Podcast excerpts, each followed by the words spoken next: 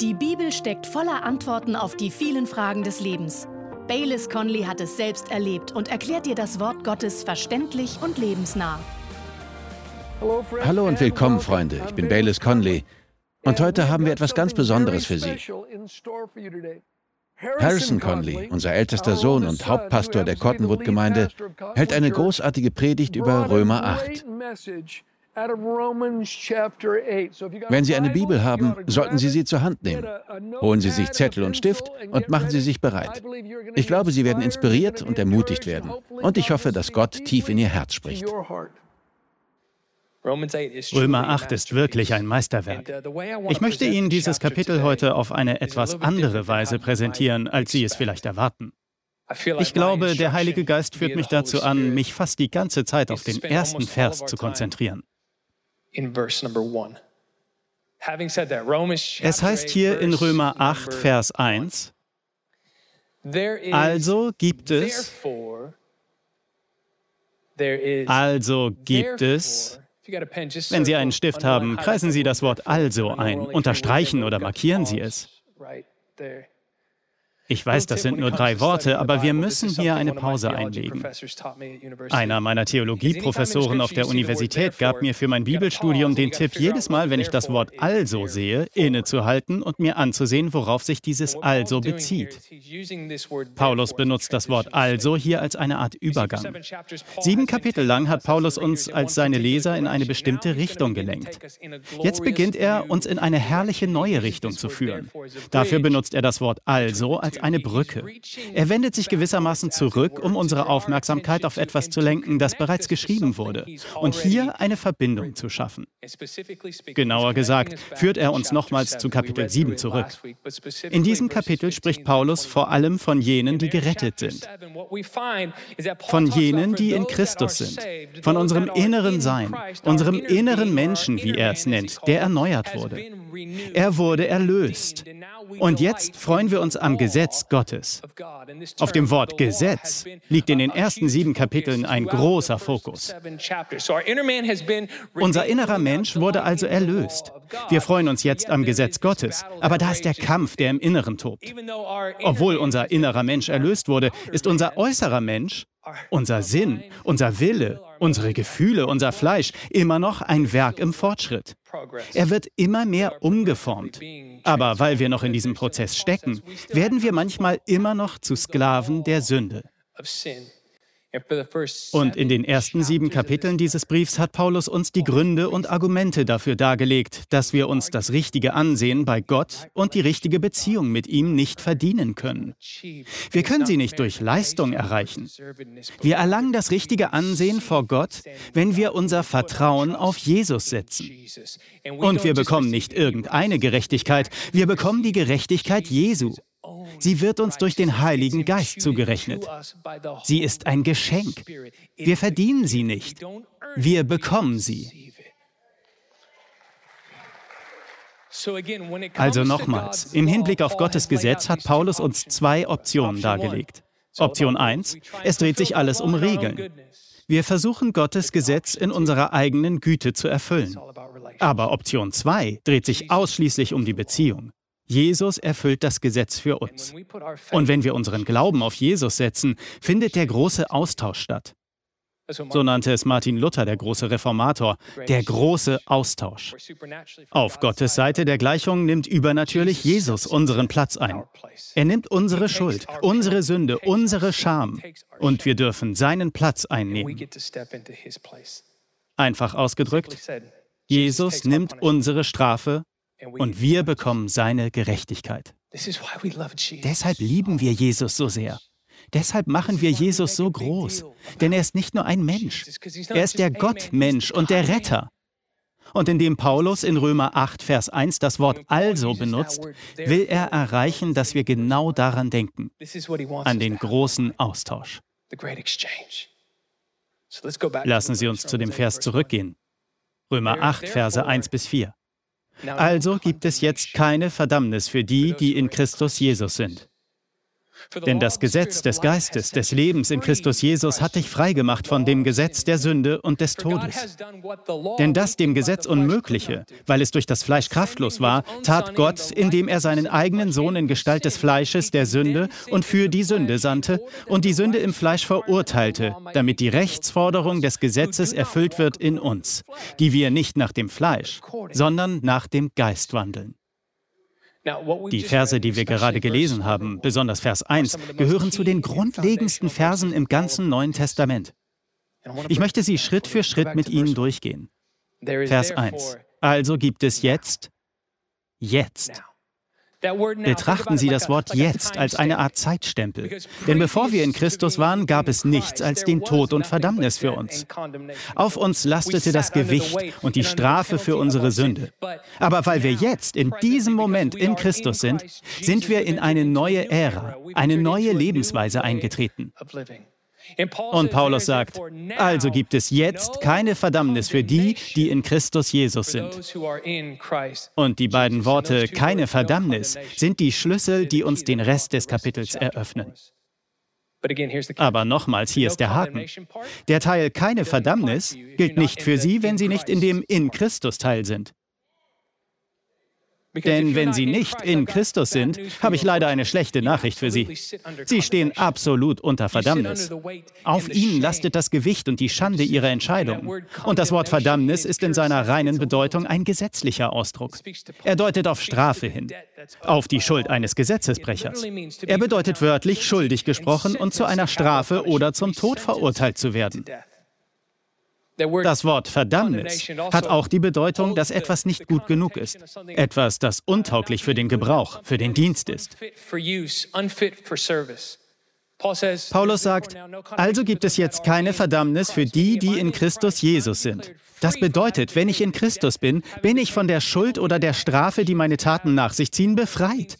Es bedeutet, dass niemand einen gesetzlichen Anspruch oder eine Anklage gegen mich hat. Deshalb schrieb er in den Versen 33 und 34 von Kapitel 8, wer wird gegen Gottes Auserwählte Anklage erheben? Gott ist es, der rechtfertigt. Und dann stellt er eine rhetorische Frage. Er sagt, wer ist da, der verdammt? Die Antwort lautet, niemand. Warum? Weil unsere Schuld bezahlt wurde, indem durch Jesus dem Anspruch von Gottes ewiger Gerechtigkeit Genüge getan wurde. Und es ist wirklich wichtig, dass wir die Schwere und das Gewicht von dem, was Paulus hier sagt, begreifen. Also gibt es jetzt keine Verdammnis für die, die in Christus Jesus sind. Das ist so wichtig, weil es viele Christen gibt, die zwar diesen Vers lesen, die Gott lieben und ihre Bibel kennen, aber wenn es um diesen Vers geht, etwas völlig anderes fühlen. Die Worte mögen ihnen vertraut sein. Aber ihr Leben reflektiert ganz sicher nicht die Freiheit und die Ungezwungenheit, in der Christen leben sollten. Statt in Freiheit zu leben, fühlen sich manche Christen wie in Ketten oder als seien ihre Füße einzementiert. Zement bedeutet Verurteilung. Und sie sind darin gefangen, zurückzublicken. Wissen Sie, was das Wort keine in der ursprünglichen griechischen Sprache bedeutet, wenn Paulus sagt, also gibt es jetzt keine Verdammnis? Es bedeutet keine und das im ewigen, im dauerhaften Sinn. Mit anderen Worten, für die Christen, für die, die in Christus Jesus sind, gibt es dauerhaft und auf ewig keine Verdammnis. Für jene, die in Christus sind, existiert keine Verdammnis. Nochmals, das ist so wichtig, weil es viele Christen gibt, die diesen Vers lesen und ihn glauben wollen. Aber wenn sie ehrlich sind, müssen sie sagen, ja, aber ich fühle mich trotzdem ständig verdammt. Und wenn das auf Sie zutrifft, möchte ich Ihnen sagen, dass das, was Sie fühlen, was Sie spüren und hören, nicht von Gott kommt. Wenn Sie Christ sind und sich verdammt fühlen, kommt das aus einer von zwei Richtungen. Erstens, es kommt vom Feind. Es kommt vom Teufel. Aber zweitens, das Gefühl der Verdammnis kann auch von Ihnen kommen. In den meisten Fällen kommt es vom Feind.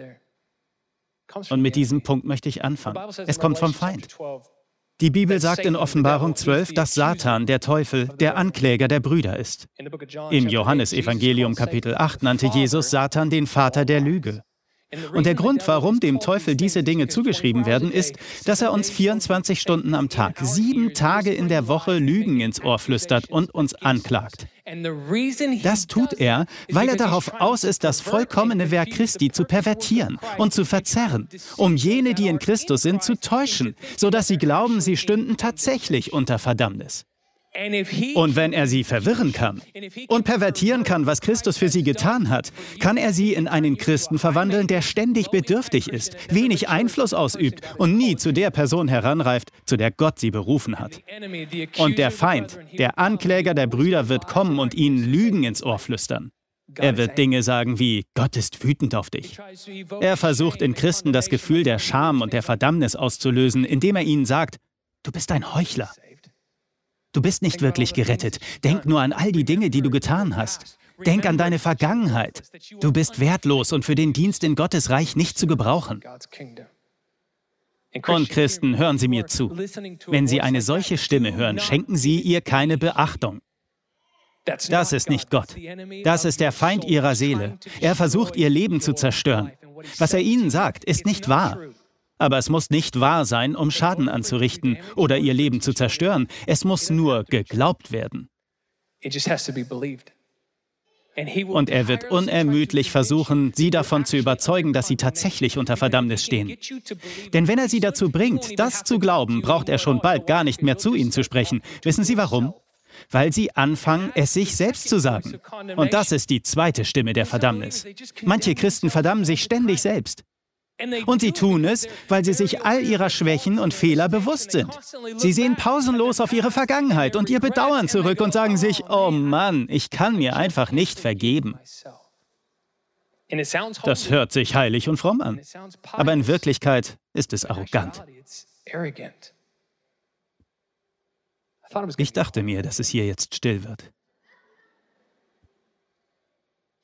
Zu sagen, ich kann mir selbst nicht vergeben, ist dasselbe wie zu sagen, Jesus, hey, ich weiß, du bist gekommen und hast meinen Platz eingenommen. Du hast meine Sünde und meine Scham genommen. Du bist den Tod gestorben, der mir bestimmt war und hast den Preis für mich gezahlt. Du hast gebetet, Vater, vergib ihnen. Aber Jesus, ich glaube, das ist nicht genug. Ich weiß, dass du mir vergibst, aber ich vergebe mir nicht. Mir ist klar, dass das für manche Menschen ein sensibles Thema ist. Manche werden sagen, Harrison, du weißt nicht, wie furchtbar und finster meine Vergangenheit ist. Ich habe eine Abtreibung vornehmen lassen. Harrison, ich war meinem Ehepartner untreu. Harrison, ich bin geschieden. Harrison, ich habe in meiner Firma gestohlen. Harrison, ich bin drogenabhängig. Harrison, ich kann nicht aufhören, Pornos anzusehen. Sie sagen, Pastor, ich schätze alles, was du sagst, aber du kennst mich nicht. Ich fühle mich jeden Tag zerbrochen. Ich werde jeden Tag daran erinnert, dass ich nicht zu gebrauchen und für den Dienst ungeeignet bin.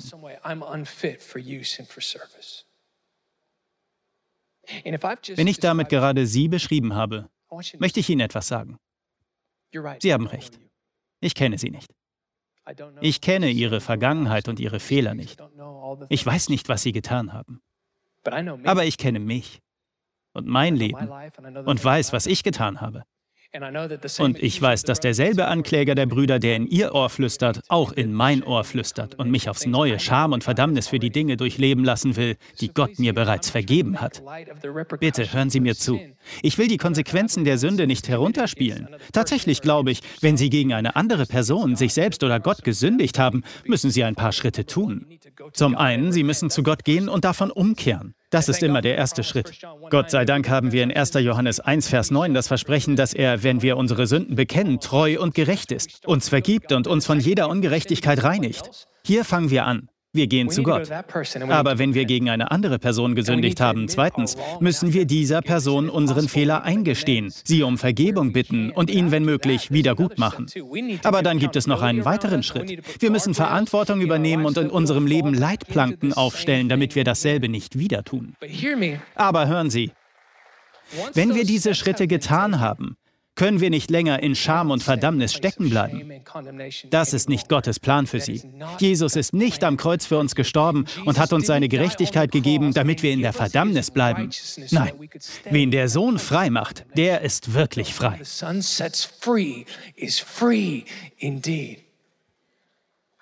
Und im Rest von Kapitel 8 geht es um die Freiheit, die wir jetzt als Kinder Gottes in Christus haben.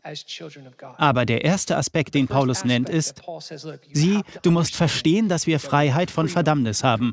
Also gibt es jetzt keine Verdammnis für die, die in Christus Jesus sind. Sie existiert nicht mehr für Christen.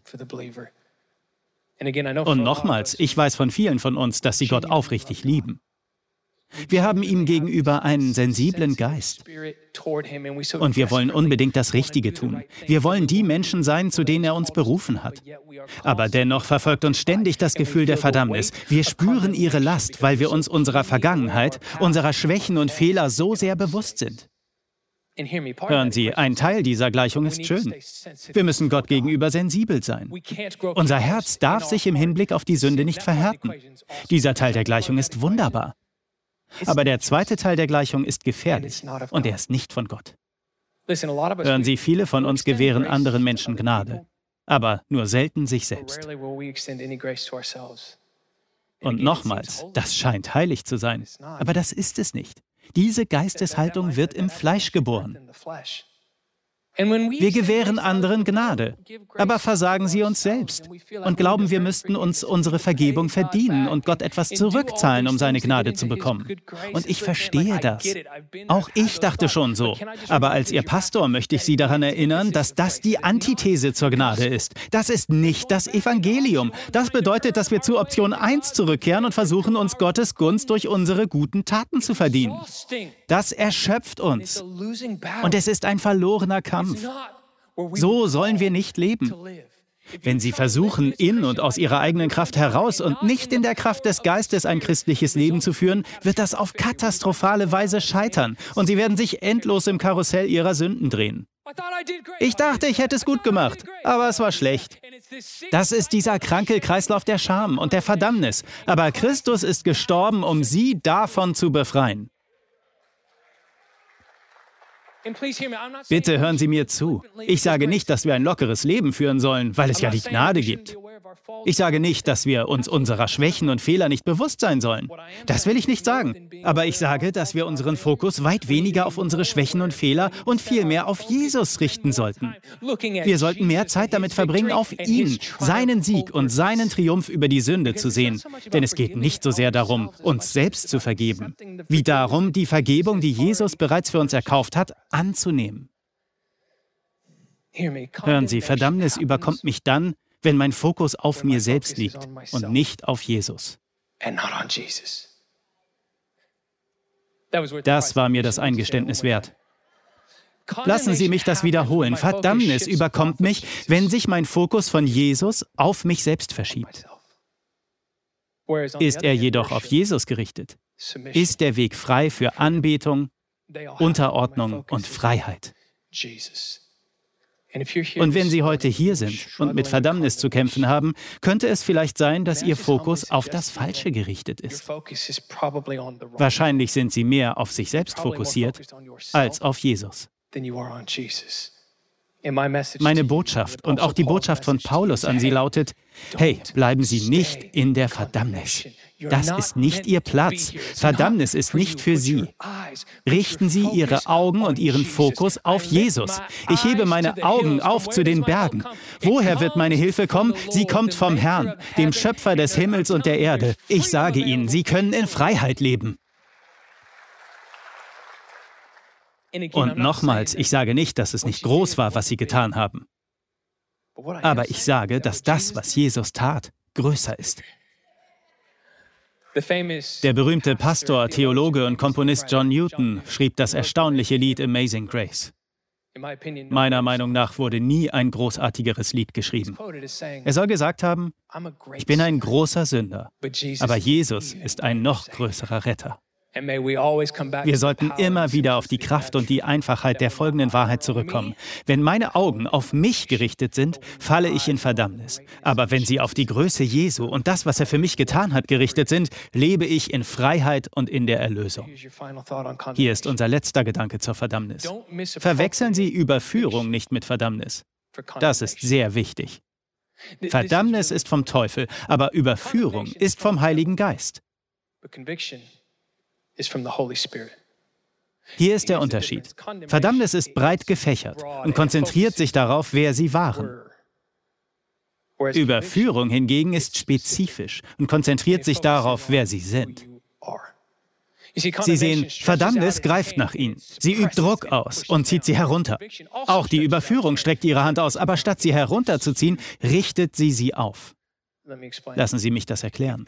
Vielleicht gräbt die Stimme, die Sie hören, Dinge aus der Vergangenheit wieder aus, damit Sie Scham verspüren und sagt Ihnen, Gott ist wütend auf dich. Gott ist enttäuscht von dir. Du bist nutzlos, du bist ungeeignet für den Dienst in Gottes Reich. Wenn Sie das hören, kann ich Ihnen sagen, dass das nicht von Gott ist. Wissen Sie, warum ich das weiß? Weil die Bibel sagt, wenn wir gesündigt haben und dann zu Gott gehen und davon umkehren, nimmt Gott diese Sünde und wirft sie in das Meer des Vergessens. Er entfernt sie, soweit der Osten vom Westen entfernt ist. Wenn also die Stimme, die Sie hören, Dinge aus Ihrer Vergangenheit wieder ins Licht zerrt, von denen Sie sich bereits abgewandt haben, ist das nicht Gott. Denn aus seiner Sicht existieren sie nicht mehr. Wenn Sie die Stimme hören, die die Vergangenheit ausgraben will und Ihnen sagt, hey, denk daran, wie du früher warst, ist das der Teufel. Gott verdammt keine Christen. Denken Sie daran, Jesus trat in den Riss, er nahm unseren Platz ein. Gott verurteilte Jesus, damit Sie und ich nie unter Verdammnis geraten würden. Gott verdammt Christen nicht, sondern überführt sie. Das tut er durch seinen Heiligen Geist. Im Johannesevangelium lesen wir, dass Jesus über den Heiligen Geist sagte, wenn er kommt, wird er euch der Gerechtigkeit überführen. Das ist etwas völlig anderes als Verdammnis. Verdammnis hört sich so an. Du bist ein Versager. Du bist zerbrochen. Du bist ungeeignet. Wie kannst du dich nach diesem Tag Christ nennen? Überführung jedoch hört sich so an. Hey, dieser Moment der Schwäche, diese Sünde definiert dich nicht. Das ist nicht mehr, wer du bist. Denk daran, du bist die Gerechtigkeit Gottes in Christus. Ja, das war ein Moment der Schwäche, aber bedenke, du dienst einem Gott, der gut und freundlich und voller Gnade ist. Und wenn du dich ihm zuwendest, wenn du deine Sünden bekennst, ist er treu und gerecht. Er vergibt dir und reinigt dich von aller Ungerechtigkeit. Erinnere dich in Momenten der Schwäche an deinen himmlischen Vater. Seine Kraft ist vollendet, seine Gnade ist maßgeschneidert für dich. Der Heilige Geist wird zu ihnen reden und sagen, hey, hebe deinen Blick, folge mir. Ich werde dir zeigen, wie du in Freiheit leben kannst. Das ist die Stimme des Heiligen Geistes. Das ist die Stimme der Freiheit. Das ist die Stimme, auf die wir hören müssen. Und wenn Sie das tun, werden Sie in der Freiheit leben, durch die Christus Sie frei gemacht hat. Wenn ich Sie ermutigen könnte, einen Vers aus der ganzen Bibel auswendig zu lernen, würde ich Ihnen diesen ans Herz legen. Römer 8, Vers 1. Also gibt es jetzt keine Verdammnis für die, die in Christus Jesus sind. Ich kann mir keinen besseren Vers vorstellen, wenn es um unser tägliches Leben mit Jesus geht. Denn zweifeln Sie nicht daran, der Feind wird kommen. Und er wird ihnen ins Ohr flüstern. Er wird versuchen, sie davon zu überzeugen, dass sie unter Verdammnis stehen. Und wenn sie diese Stimme hören und den Vers auswendig können, können sie ihm entgegenschreien, nein. Also gibt es jetzt keine Verdammnis für die, die in Christus Jesus sind. Ich bin die Gerechtigkeit Gottes in Christus. Nochmals, als Ihr Pastor wünsche ich mir mehr als alles andere, Sie in Freiheit leben zu sehen.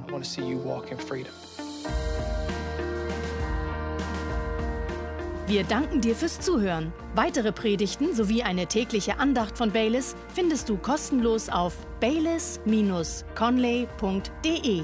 Gott segne dich.